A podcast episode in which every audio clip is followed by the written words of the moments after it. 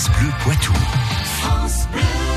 Bonjour Patrick Citeau. Bonjour. Nous sommes euh, aujourd'hui à Alouanais, c'est euh, là qu'est né euh, de la fusion des communes de Gournay-Loisé et de Halleux. Ce territoire des Deux-Sèvres a été marqué par Madeleine Aimé de la Chevrelière. Il y a 43 ans aujourd'hui, le 29 mai 1976, cette figure politique du sud de Sèvres disparaissait au lieu dit la Chevrolière à Gournay.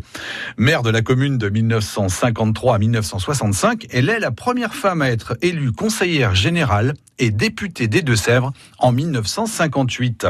Madeleine Aimée de la Chevrolière est ainsi un des piliers de la vie politique locale et nationale. Et quel est son parcours avant cette élection historique de 1958 De son nom de naissance, l'âne de Montebello, elle voit le jour à Paris le 11 mai 1906.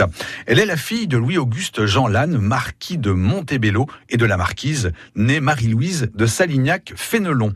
Elle fait sa scolarité dans l'établissement de Sainte-Marie de Neuilly, un parcours couronné par une licence de la faculté de droit de Paris.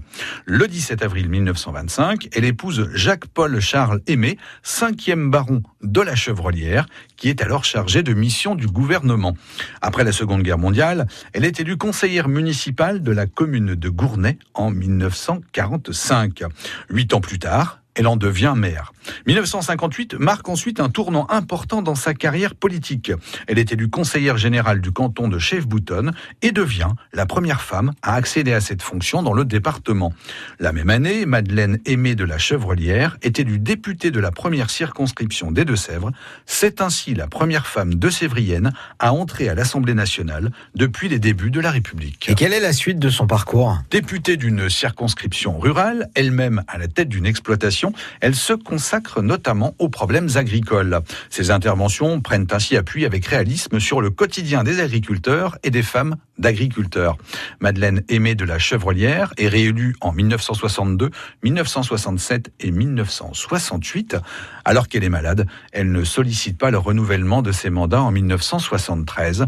Trois ans plus tard, elle décède finalement à Gournay. Merci pour cette histoire à retrouver sur francebleu.fr. France Bleu Poitou.